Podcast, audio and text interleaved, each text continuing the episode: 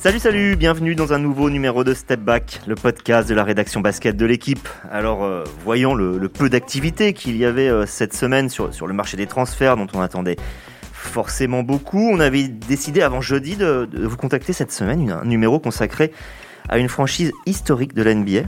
Mais je ne vous dis pas laquelle, vous aurez la surprise une des prochaines semaines, puisque en fait il y a eu cette journée de jeudi, cette trade deadline, donc euh, cette fin, cette fermeture du marché des transferts, quand les équipes peuvent faire les tout derniers échanges avant que cela soit interdit.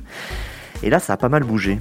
Au dernier moment, euh, il y a eu un épicentre de, de tremblement de terre à Orlando. Ça a notamment concerné notre Français Evan Fournier, qui a été envoyé à Boston. Donc on va plutôt parler de ça, puisque ça c'est la pure actualité. On va en parler comme on va parler du départ de Nikola Vucevic à Chicago, du, renforcement de Miami, de, quelques transferts intéressants, peut-être même qui peuvent un peu changer les choses, hein, comme celui de, de Rajon Rondo aux Clippers. On parlera aussi de ce qui n'a pas passé, parce qu'on attendait certains départs ou certains renforcements, mais les Lakers n'ont rien fait ou pour le moment, on le verra. Pour évoquer tout cela, j'ai la chance d'avoir avec moi aujourd'hui euh, Gaëtan de la Folie. Bonjour Gaëtan. Bonjour tout le monde. Amaury Perdrio qui travaille depuis 6h euh, du matin pour vous fournir les meilleures infos euh, sur le site L'équipe. Euh, bonjour et bon courage Amaury. Bonjour à toutes et à tous. Et de New York, notre correspondant Antoine Bancharel. Salut Antoine.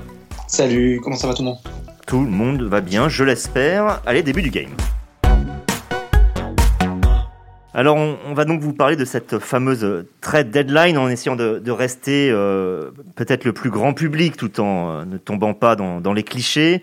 Ce qu'on peut dire, c'est que ça fait plusieurs années qu'on a un scénario qui est, qui relativement euh, similaire. Grosso modo, on a un intérieur de niveau All-Star qui change. Ensuite, on trouve quelques bons joueurs, parfois même très bons joueurs, et puis du menu fretin, de l'adaptation, des tours de draft, des choses qu'on va pas forcément évoqué. Pour résumer, en, 2019, on avait Christophe Porzingis en tête d'affiche, quelques joueurs de valeur comme Tobias Harris ou Jonas Valanciunas ou Harrison Barnes. 2020, André Drummond est la tête d'affiche. Derrière, Andrew Wiggins, D'Angelo Russell euh, et quelques-uns.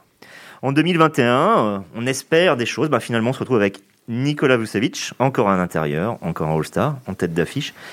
Et après, des départs comme ceux de Evan Fournier, J.J. Reddick, George Hill, Rajon Rondo, Norman Powell, Aaron Gordon, voilà. On n'a plus forcément les grands noms qu'on a pu avoir par le passé, pas si souvent que ça, mais on en a eu. Je pense à Ray Allen, Dominique Wilkins, Carmelo Anthony qui avait changé de, club en milieu de saison, ou même euh, Pao Gasol, Rachid Wallace, qui euh, eux ont eu un véritable impact. Euh, on se souvient que l'arrivée de Rachid Wallace à Détroit en a fait un, champion. C'était un champion en herbe, ça a été un champion effectif. Est-ce qu'on peut dire, Antoine, toi qui, euh, qui es à New York, que, que la trade deadline, cette dernière journée où il y a beaucoup d'attentes, ça ronronne un peu? Est-ce que ça ne déçoit pas un petit peu parfois? Oui, c'est un petit peu particulier puisqu'en fait, euh, celle-ci a concerné 16 échanges pour 23 équipes avec 46 joueurs. En fait, c'est le, le plus dans, dans ces trois catégories pour les 35 dernières années. Donc, on pourrait en fait, en regardant juste les chiffres, se dire, bah, quand même, ça a été très, très actif. Mais c'est vrai que sur les joueurs d'impact, comme tu le disais juste avant, euh, on a l'impression que ça concerne plus vraiment les stars, etc. Et je pense que c'est dû au fait quand même que cette saison est assez particulière. Euh, c'est une saison raccourcie, euh, dans des contextes un petit peu, il y a pas vraiment, on peut dire qu'il n'y a pas d'entraînement, etc. Que vraiment on passe un petit peu d'un match à l'autre en essayant de, de, gérer les joueurs et le protocole. Et du coup, ça donne des scénarios comme ça un petit peu bizarres et un petit peu. c'est vrai qu'il manque un petit peu de piquant, mais bon, euh, on a quand même un, double All-Star avec euh, Nikola Vucevic qui est dans une franchise mythique à Chicago et nous, euh, le français Evan Fournier, aussi dans une franchise mythique à Boston. Je pense que ça va nous donner de, quoi parler quand même. À Maury, il y avait peut-être eu aussi le fait que y avait quand même eu un gros transfert, mais c'est juste qu'on ne le mette pas dans la trade deadline. C'était James Harden. D'une certaine manière, si gros mouvement il y avait, il avait déjà eu. Oui, parce que en fait, euh, c'est le, le, mouvement estival, mais qu'on n'a pas eu pendant l'été, parce que la saison jouait. Donc, on, s'est retrouvé avec ce mouvement-là, finalement, euh, dès, le mois de, enfin, dès la reprise pour décembre. Bon, d'autant plus parce que James Harden a mis la pression Houston Rockets pour partir, un peu comme l'avait début janvier, pour être Début janvier, comme l'avait fait Anthony Davis à l'époque avec les Pelicans, et son souhait n'avait été exaucé que euh, six mois plus tard. Donc, oui, je pense qu'en fait, on a, c'est pas qu'on a été rassasié, mais dès le début de saison, on s'est retrouvé avec un transfert immense. Ce qui fait que bah, derrière, euh, quelques mois après, la saison étant lancée, on a envie de voir vraiment la, saison s'enclencher. Cette, on arrive juste derrière la pause du All-Star Game, donc finalement, on, nous resserre un peu, un peu un, plat réchauffé, j'ai l'impression. Donc, euh, Ben, c'est très intéressant ce qui s'est passé. Je pense qu'il y a beaucoup de choses intéressantes à dire sur des, sur des franchises qui avaient des coups à jouer, pas sur les favoris finalement, pas tant que ça. Et c'est ce qui fait qu'on reste un peu sur notre fin. Quoi. On s'attendait bien à ce que Paul George ou Kawhi Leonard, certains joueurs qui, par exemple, à la fin de la saison pourraient euh, euh, changer d'avenir ou de perspective, n'allaient pas bouger. C'est ça, Gaëtan? Oui, on, le savait. Et puis, euh, à l'heure actuelle, avec toutes les infos, les insiders, on, sait presque avant la trade deadline qui va bouger, qui va rester. Enfin, on a une idée assez précise de, l'ampleur du mouvement qui, qui pourrait y avoir. Je veux juste relativiser le mot est peut-être un peu fort. Oui, il n'y a pas de, de superstar qui bouge, mais c'est un moment clé pour euh, certaines équipes de d'ajuster les effectifs euh, en, en, pensant aux playoffs.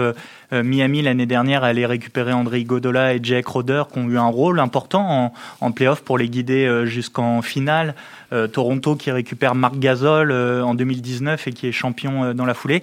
Voilà, effectivement, tu as raison. Il y a, nous, en tant que fans, consommateurs de NBA, il y a une petite frustration de pas de pas voir des grosses stars bouger parce que c'est ce qu'on aime, c'est le piment du truc. Mais il y a beaucoup de petits mouvements intelligents qui vont servir certaines équipes en playoff. C'est là aussi qu'on construit peut-être les futurs effectifs champions. Et, et c'est ce que disait Amaury. Il y a plein de petites choses comme ça intéressantes à décrypter. Et c'est là qu'on voit aussi les équipes qui vont pas tanker mais qui savent déjà qu'elles n'ont plus rien à jouer sur euh, le bout de la saison. Parce que pour ce qu'on appelle les contenders, les, euh, donc ceux qui sont candidats au titre, puissent récupérer, faire des bonnes affaires, il faut souvent qu'une équipe qui, elle, est mal classée, cherche à se débarrasser d'un certain nombre de joueurs qui sont euh, soit avec des gros salaires en fin de contrat et donc faire des bonnes affaires. Et c'est typiquement ce qui s'est passé avec Orlando qui en gros a, dilapidé son effectif. Rappelons que le 5 en gros, ce qui devait être le 5 qui construit l'avenir d'Orlando est totalement out désormais. Vucevic parti, Gordon parti, Fournier parti, Fools blessé, Isaac blessé, les deux pour la saison.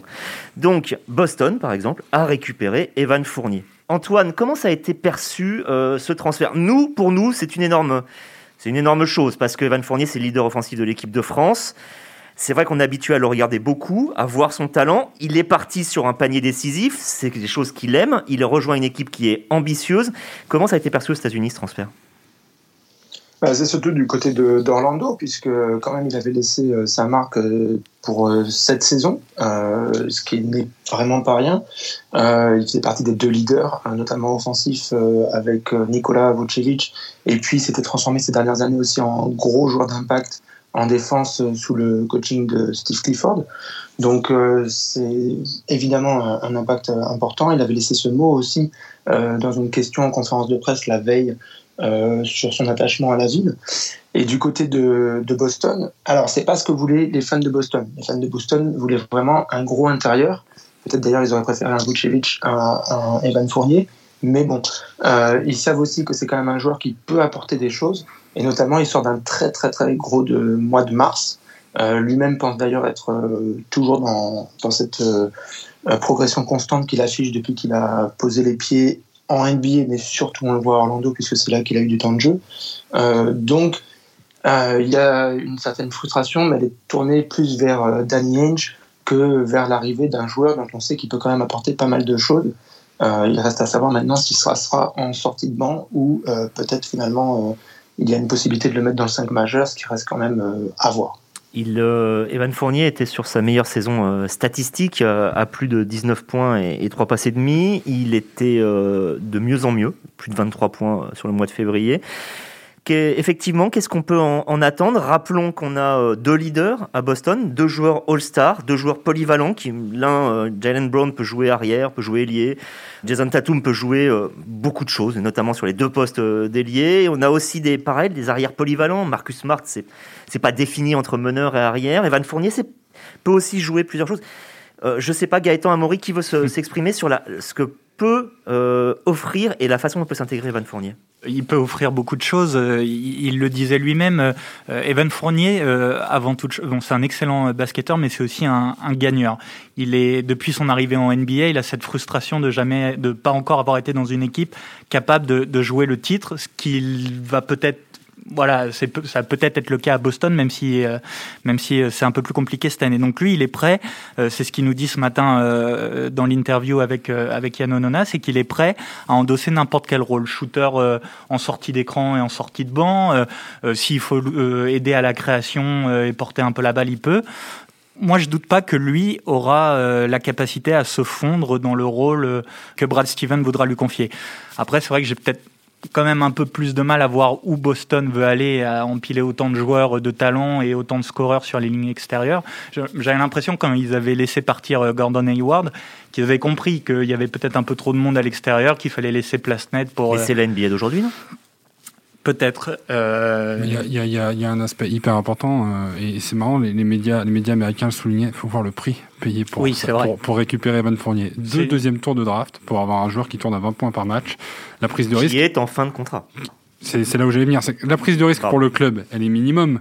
Parce que finalement, euh, même si Evan Fournier ne signe pas la, saison prochaine, ils auront quand même eu quelqu'un à 20 points dans le roster, que ce soit le banc ou le 5, pour essayer de rebooster un peu cette équipe qui a du mal quand même hein, cette saison. C'est pas totalement satisfaisant. Et pour à le joueur, huitième à l'est. Pour moi, c'est pas digne de, de ce qu'ils qu prétendent et, et de, ce qui, de leurs ambitions. Et puis bah, du côté d'Evan Fournier, il se retrouve dans un contender, ou en tout cas un prétendant, euh, au, au, moins pour six mois. Il va avoir une chance, il va voir comment ça se passe. Si ça se passe très mal, bah, cet été, il aura le choix de partir et de signer là où il le souhaite. Et, et, et si ça se passe très bien, mais voilà, ça, ça peut l'emmener assez haut. Ça, ça, il peut, il peut voilà, placer sa confiance dans cette franchise. Enfin, pour moi, c'est plutôt gagnant-gagnant, euh, à la fois dans l'exposition pour le joueur et dans, dans la possibilité de s'exprimer dans une grosse franchise. Et pour, les, pour, le, pour, la, pour Boston, qui, qui franchement n'a rien déboursé pour le, pour le récupérer. Danny Henge semblait dire qu'il aimerait que Evan s'inscrive dans la durée à, à Boston. Après, bon, c'est ça, vaut ce que ça vaut. Il vient d'arriver, le, le, mais le discours en tout cas est là. Quoi. Antoine, il y a quand même une certaine pression euh, sur Evan Fournier parce qu'il y a une chose qu'on dit assez peu en France, qu'on rappelle assez peu, c'est peut-être un petit peu tabou d'une certaine manière parce qu'on a envie d'aimer euh, Evan, qui est un mec euh, nature, qui est un mec euh, talentueux, qui est quelqu'un de dévoué notamment à l'équipe de France. C'est que Evan Fournier n'a jamais été performant en playoff jusqu'à maintenant. Il a disputé trois campagnes, il a parfois été blessé. Il a toujours shooté à moins de 40%. Ça a toujours été compliqué. Alors évidemment, contexte collectif, contexte particulier.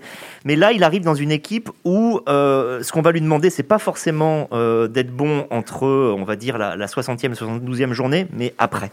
C'est ça, non? Oui, mais de toute façon, là, il n'est pas du tout, du tout dans le même contexte. Il y a tellement de joueurs autour de lui, il n'y a pas une défense en face qui peut se concentrer que sur lui quasiment, en tout cas sur les lignes arrière, que du coup, euh, il va pas du tout jouer de la, même manière. C'est aussi quand même euh, à peu près sûr qu'il va sortir du banc.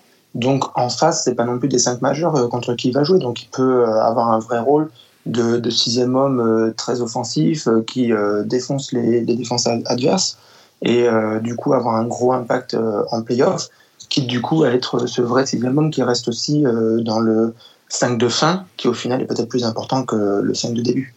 Pour en finir avec euh, Evan Fournier, qui en aparté est, vraiment le seul Français dont la situation a changé, puisqu'il y en a un autre, Vincent Poirier, euh, qui a été transféré à New York, mais on sait qu'il va être libéré. Euh, pour en finir avec euh, Evan Fournier, il y a une chose aussi qui a été peu évoquée pour l'instant, parce que c'était pas la priorité, c'est qu'il rejoint une équipe qui, si ça fonctionne avec lui, si par exemple elle se renforce encore, on sait a la Marcus Aldridge euh, et va être sur le marché, André Drummond, euh, il cherche un intérieur, pourquoi pas, euh, peut aller loin. On avait déjà Nicolas Batum qui peut aller loin avec les Clippers, on a déjà Rudy Gobert qui peut aller loin avec le Jazz, on peut se retrouver avec Evan Fournier qui peut, imaginons au mieux pour Boston, une demi-finale de conférence, un match 7, on, se retrouve vite au mois de juin. à Maurice, c'est peut-être pas une super nouvelle pour l'équipe de France, ou alors, ou alors, dis totalement l'inverse. Euh, Evan adore les dynamiques, ouais. il a besoin de ça et il peut s'en nourrir. Com comment tu vois les choses? Bah, je, je, pense qu'en fait, l'histoire de la NBA qui se termine tard, elle est vraiment problématique pour la finale en fait, parce que la finale, c'est quand même, elle se termine deux semaines, enfin, c'est dans les deux semaines avant les avant les Jeux. Donc si on éliminé en finale de conférence ou même en demi-finale, on, on, est un mois encore en avant. Donc finalement, ça, ça reviendrait à quoi? À squeezer la prépa avec les Bleus et des matchs amicaux. Mais entre, peut-être pas un détail.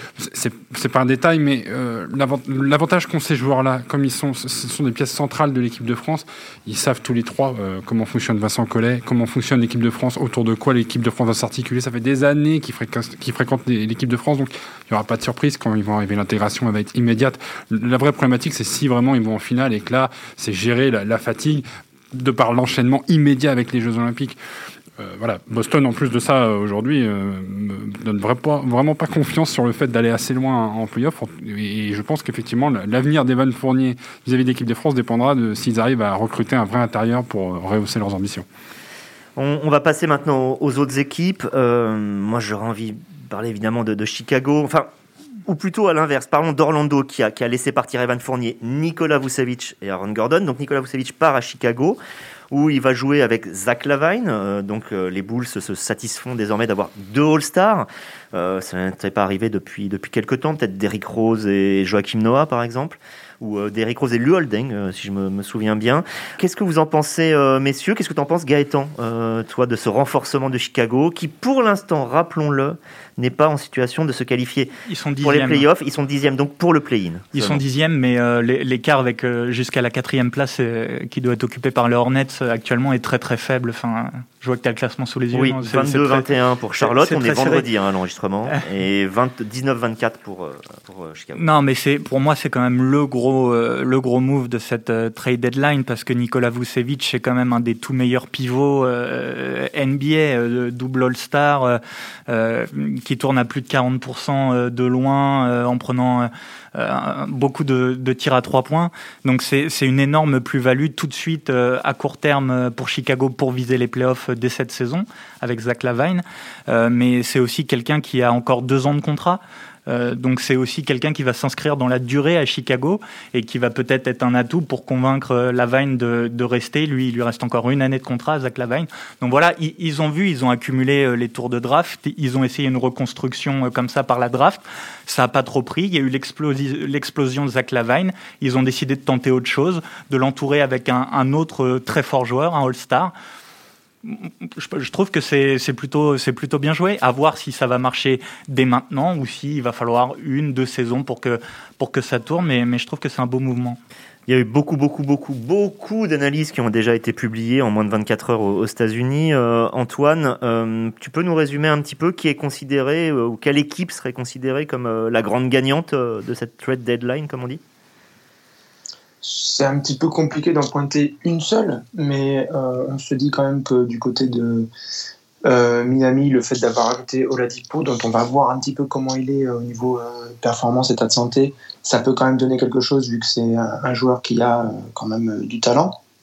Mais sinon, c'est vrai que le trade qui paraît avoir été le, plus gros, en tout cas, c'était celui de, de Nikola Vucevic vers euh, Chicago, euh, Chicago reste une franchise mythique qui euh, attire pas mal de pupilles. Et donc, d'avoir un joueur, encore, comme, l'a dit Gaëtan, double All-Star qui tourne quasiment à 25-12, même du 20-11, en fait, il y a quoi? Il y a Yanis, Joel Embiid et Carl Anthony Towns en NBA qui, qui, peuvent faire ça. Puis ça te fait une Donc, base pour attirer un free agent, peut-être aussi, voilà, déjà All-Star c'est ramener la franchise de Chicago euh, en playoff. Euh, Dieu sait qu'elle en a besoin. Euh, pour avoir été au All-Star Game l'an dernier à Chicago, il y a une fanbase là-bas qui est, vraiment frustrée, en manque, qui a envie qu'il se passe quelque chose.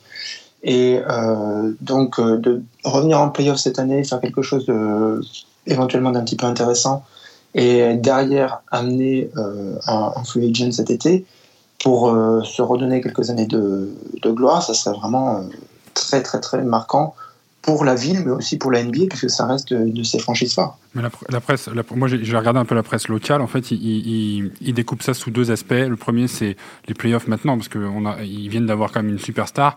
C'est presque même pas le play-in, ils s'en satisferaient pas, ils veulent les playoffs pour ah marquer le coup. Euh, d'autant que euh, finalement, ce qu'ils se disent, c'est que si, si, si ça prend pas assez rapidement, on va vite regretter en fait les deux premiers choix, enfin les deux premiers tours de draft qui ont été lâchés en même temps dans le trade, 2021-2023 de mémoire. Et en fait, bah, c'est quand on lâche des premiers tours de draft, c'est quand même des, grosses, c'est des grosses possibilités finalement dans la reconstruction. Donc euh, ils ont vieilli l'effectif avec Vucevic et Alfaro Camino qui, qui l'a rejoint. Euh, voilà, il faut, faut pas que ça tarde à prendre parce que finalement le test il est là. C'est, on a décidé de changer de braquet. Maintenant, faut, faut grimper le col tout de suite. Sinon, euh, sinon ça va un peu commencer à, à, voilà, s'étioler un peu à droite à gauche. Je reste avec toi, Maury. Tu as, un peu observé justement ce qui s'est, ce qui s'est fait à l'est. Euh, Antoine a cité à raison Miami. Euh, Miami, euh, si on remonte même un tout petit peu, c'est-à-dire plutôt la semaine dernière, euh, la trade deadline finalement ce n'est que la fin d'une comète, on va dire, le bout de la comète. ils ont donc obtenu Trevor Ariza, qui c'est vrai que Trevor Ariza est n'a pas joué. Alors je me demande s'il jouait pas au Oklahoma City parce qu'il n'était pas dans le projet ou parce qu'il ne pouvait pas. Les médias américains ont l'air de dire qu'il peut jouer. Victor Oladipo, on l'a dit, pareil, des doutes, mais quand même un niveau de double All-Star. Nemanja Bjelica, c'est pas parce qu'on est européen qu'on va être pro-européen, mais c'est un joueur dont on sait qu'il peut apporter, euh, s'il est placé dans un bon contexte, un bon shooter, un joueur de caractère. Tout ça pour pas grand chose, faut être honnête. Des joueurs comme euh, euh, voilà, ou Kelly Olynyk. Euh, Miami, c'est un bilan négatif, mais c'est aussi l'ancien finaliste. Est-ce que d'après toi, ils peuvent aller titiller le trio, le fameux trio tête Philadelphie, Milwaukee, Brooklyn? Alors c'est marrant, je vais pas parler de, de Ladipo, je vais faire comme avec Boston. Tout va dépendre de qui ils arrivent à choper à l'intérieur. On sait que Miami a, a- a besoin de, de ce relais-là, de ce relais de- d'Adebayo. Euh, Oladipo, c'est un pari, c'est un pari à, à peu, de- à peu de frais. Donc, euh, a priori, ça, il, Oladipo était plutôt performant à Houston, même si le contexte n'est pas bon. Ça reste 20 points de moyenne par match. Hum, hum, Je pense que ce qu'il faut que Miami règle, c'est déjà ses problèmes de blessure avec ses anciens et euh, Jimmy Butler qui n'est pas, disponible un match sur deux pour l'instant. Et en plus d'Oladipo, euh, c'est d'aller chercher un gros, c'est un, un Marcus Aldridge ou un Andre Drummond. Là, si tu, si tu densifies ton secteur intérieur, on, on pourra aller titiller les, les Milwaukee, les Philadelphie, les, les Brooklyn, parce qu'ils ont l'expérience de cette finale l'année dernière. Si tu densifies pas ça, sachant qu'ils ont déjà eu des problèmes cette saison, là, sur la première moitié de saison, à se mettre en route, euh, derrière, il voilà, faut recommencer à, pédaler fort. Et le problème, c'est que les joueurs sont pas en bonne santé pour l'instant. Et plus ça va prendre de temps, plus on va se retrouver à la 7 ou 8e place et à, et à perdre du temps ou avoir une opposition très difficile dès le premier tour des playoffs, ce qui est souvent rédhibitoire. Si tu veux pas parler euh, de l'Adipo, je peux m'en charger. non, mais je, je- effectivement, tu as raison. Donc, il, est revenu du- d'une grosse blessure au genou il n'y a pas si longtemps. Il, tarde à retrouver le niveau euh, qui a fait de lui un All-Star en 2018, en 2019. Mais, mais c'est quand même quelqu'un qui va, qui va en- enlever de la pression à la création euh, à, des mecs comme Tyler Hero. Euh, Il y a quand même beaucoup de jeunes, Kendrick Nunn. Voilà, ils vont pouvoir être soulagés un peu de, de création. C'est quelqu'un qui peut défendre très fort aussi. Il a prouvé à Indiana qu'il pouvait jouer aux côtés d'un ailier très fort euh, comme Paul George. Donc voilà, quel- quelqu'un qui a un peu le même profil que, que Jimmy Butler à Miami. Donc je pense que c'est quand même. euh, euh, et Antoine parlait de, de, de grands gagnants de, de la trade deadline. Je pense qu'on est d'accord pour dire que Oui. Miami sort quand même sacrément renforcé de, de tout ça. Parce qu'ils ont récupéré, donc, par exemple, un, un joueur All-Star. D'autres ont récupéré des joueurs qui ont pu l'être d'ailleurs All-Star, mais qui sont aujourd'hui moins euh, cotés. Euh, je pense euh, quand même à Philadelphie avec George Hill, je pense à, aux Clippers avec Rajon Rondo, je pense à Milwaukee qui avait récupéré Peggy Tucker avant. Antoine, ce sont des signatures qui ne font pas énormément de bruit, ce sont en même temps d'excellents joueurs de basket, des joueurs d'expérience, des joueurs qui fit, comme on dit, qui, qui s'intègrent bien à l'intérieur d'un projet. Je vais faire jouer George Hill qui a, déjà joué avec des joueurs comme Parker ou d'autres, pour le mettre avec Ben Simons, c'est très bien. Est-ce que tu, vois là-dedans des sortes de coups un petit peu euh, sous, mésestimés, sous-estimés, mais qui pourraient faire énormément de bien? Bah, complètement. Je pense que quasiment tous, en fait, euh, c'est euh, un petit peu, ils ont ce potentiel-là. Euh, d'a- D'après Draymond Green, l'arrivée de Rajon Rondo aux Clippers, c'est le plus gros transfert de toute la trade deadline. Parce que lui, il regarde quoi? L'impact sur un potentiel euh, titre. Et euh, Rajon Rondo, les trophées Larry O'Brien, il sait comment aller les chercher. Donc, euh, du coup. Rappelons euh, que Rajon Rondo a été champion l'année dernière avec euh, les Lakers, comme il avait été champion euh, 13 ans auparavant ou 12 ans auparavant avec euh, les, les Celtics. Il a été énorme en playoff, surtout avec les Lakers. hein. C'était euh, 8 points, 6 passes de moyenne, puis euh, toute son intelligence, son expérience. Pardon, je t'ai coupé, Antoine. Mais... Mais non, c'est clairement ça, c'est playoff Rondo. Quoi. On n'a pas eu playoff Pete euh, du côté de, euh, euh, PJ de, du côté de Paul George, mais euh, on a eu euh, un vrai John Rondo de, de playoff. Quoi. Et euh, clairement, si euh, il fait la même cette année, ça va complètement euh, élever les Clippers qui avaient besoin d'un vrai meneur organisateur. Quand on pense meneur organisateur, euh, cerveau basket, il n'y en a pas beaucoup euh, de, la cabine de Rajon Rondo en NBA, même à son âge avancé. Euh, et dans les autres joueurs que tu as cités, euh, clairement, euh, il y a un Georgie à, Philadelphie. c'est le, Donc Philadelphie maintenant a les deux meilleurs shooters en catch and shoot. Rappelez euh, Guillaume sur Twitter, pour ceux qui savent un petit peu la, la, la, communauté basket sur Twitter, il est assez connu. Donc ils ont Seth Curry et George Hill autour d'un Joel Embiid et Ben Simmons. forcément, ça fait du bien. Donc on peut regarder. Moi, je me demande aussi a un, un Norm Powell à Portland qui a des ambitions de, de playoff avec le retour maintenant en plus récent de CJ McCollum et Nurkic ça pourrait pas aussi leur faire. Pour, euh, ceux qui ne connaîtraient pas, Norm Powell arrive de Toronto, il tournait à 19 points de moyenne, ce genre de joueur dont on ne mhm. parle pas, mais qui fournit tous les soirs. Et qui a 44% à 3 points aussi. Donc ça aussi, ça va leur faire pas mal de bien. Clairement, il y a, y a tous ces, ces, petits joueurs comme ça qui au final font la différence et peuvent avoir un très très gros impact euh, quand on se retrouve dans le dur en playoff euh, sur des séries qui vraiment comptent. Là, on est tous un petit peu. c'est vrai que cette saison elle a un petit côté dur à lire, un petit peu soporifique par euh, certains moments, mais il est possible que euh, certains effectifs se sont vraiment renforcés de, de manière qualitative, pas tellement juste sur des gros noms et euh, nous propose un très beau basket en, en playoff, donc à voir. Et une mention toute spéciale, très courte, juste pour. parce que personne ne mentionne Lou Williams, à Atlanta, Atlanta qui est bien classé. En échange de Rajon Rondo. En échange de Rajon Rondo, euh, meilleur sixième homme trois fois dans, en NBA. Et euh, ça peut tourner à 20 points de moyenne en sortie de banc pour une équipe qui était 29e sur le nombre de points marqués en provenance du banc. Et pourtant, Atlanta est déjà euh, largement qualifié pour les playoffs. Je pense que c'est un vrai gros coup aussi et peu Sauf de que Lou Williams avait rappelé qu'il avait failli arrêter le basket quand il est arrivé aux Clippers. C'est ce qu'il va pas arrêter le basket quand il arrivera aux Hawks. C'est à voir. Ce que je retiens de ce que vous dites, c'est que euh, cette trade deadline n'a peut-être pas été la plus spectaculaire, même si elle a été un peu rehaussée par le départ de, de Vucevic, qu'on n'attendait pas forcément. On en parlait, mais on ne pensait pas que ça se concrétiserait. Mais il y a eu aussi des équipes qui n'ont rien fait. Et je pense notamment aux Lakers. Les Lakers qui ne sont pas dans une situation favorable en ce moment. Euh, rappelons que hier euh, a été annoncé par Shams Charania, donc de The Athletic, que LeBron James pourrait être absent finalement 4 à 6 semaines. Je crois que Frank Vogel a aussi annoncé que Anthony Davis euh, comment dire, progressait, mais n'était absolument pas sur le point de rejouer.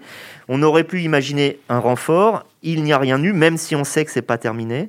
Euh, je ne sais pas lequel euh, de vous veut en parler. Qu'est-ce qu'on dit aux États-Unis, Antoine? Je vais, te demander à toi, parce que nous, en Europe, on entend André Drummond pourrait signer là-bas. Qu'est-ce que tu entends, toi? Ah bah clairement c'est les André Drummond et la Marcus Aldridge c'est les deux gros noms les deux euh, gros intérieurs, gros gabarits euh, avec de l'impact. Et en plus, la marque de Savage, j'en connais sa capacité à jouer au, périmètre, à tirer à, trois points, etc. On, va rappeler d'ailleurs, j'ai oublié de le dire, c'est une chose quand même fondamentale. ces joueurs-là sont des joueurs très forts qui n'ont pas été échangés mais qui vont voir leur contrat racheté et être libres très vite, donc vont pouvoir s'engager souvent à petit prix dans des équipes ambitieuses. C'est pour ça qu'on les cite, hein, Antoine. Exactement. Et donc, euh, clairement, euh, c'est des, très très gros gabarits. Hein. On dit que la, la NBA a de moins en moins d'intérieur, mais là, pour le coup, on a de la belle barbaque, hein, pour euh, parler un petit peu de manière imagée. Et franchement, c'est pareil, ça peut être des joueurs qui, si ça marche bien pour eux dans le bon système, la bonne mentalité aussi. On sait que la Marcus Aldridge a quand même souvent été frustré euh, à San Antonio. Une petite éclaircie euh, sous le soleil de, de LA ou peut-être même euh, Miami pour encore faire quelque chose. ça serait quand même pas, pas mal du tout pour, pour lui et je pense que ça peut donner pareil un joueur qui, qui donne de l'impact. André Drummond aussi, hein, c'est la grosse présence sous le panier. il peut aussi se, fondre finalement dans un système. Donc, euh, on attend de voir justement où est-ce qu'ils vont atterrir et euh, ce que ça va donner derrière. Et ils vont être très prisés, parce que je sais que tu voulais en parler, euh, Xavier. Ils vont être très prisés parce que la prochaine free agency cet été, il y aura très très peu de gros intérieurs disponibles. Donc, est-ce que c'est pas le moment pour aller en chercher un des deux? Parce que cet été, il n'y aura pas beaucoup de choix. Ouais, je voulais. C'est vrai que je voulais qu'on parle de la free agency. Je me dis peut-être que ça fait un peu décalé. On peut juste citer que justement quelques joueurs comme Kyle Lowry, on pensait qu'il allait changer de club, peut-être aller aux Lakers, peut-être retourner chez lui euh, à Philadelphie. Je pense que c'est une erreur. Les Lakers, s'ils avaient l'occasion de, prendre Laurie, euh, il se dit qu'ils ont refusé parce qu'ils voulaient pas lâcher Talon Horton Tucker. Un jeune joueur, un, jeune, joueur. Bon, voilà, je suis pas GM, je pense qu'ils auraient dû, ils ont le meilleur joueur de leur généra de sa génération avec LeBron James actuellement. Ils sont dans le ce qu'on ce qu'on appelle le win now aux États-Unis, gagner maintenant et et aller euh, chercher un joueur d'expérience euh, qui sait aller, euh, qui est utile en playoff, qui peut décharger à la création comme Laurie, qui peut rameuter les troupes. Et, je pense que c'est un move qu'aurait dû tenter les, les, Lakers. Je suis surpris. Surtout, dans, surtout dans le contexte des blessures. Ouais. En plus, en plus. Mais comme tu dis, tu, tu n'es pas GM. Ça me rappelle ce que me disait un entraîneur assez connu un jour où je, je, lui donnais une petite analyse de, de mon petit point de vue. Il m'avait dit bah, c'est peut-être pour ça justement que tu n'es pas entraîneur. voilà, mais on prend plaisir à commenter le, le basket. C'est déjà ça. Merci à vous euh, d'avoir euh, participé à cette émission et merci aussi à vous de l'avoir écouté et à la semaine prochaine. Ciao ciao.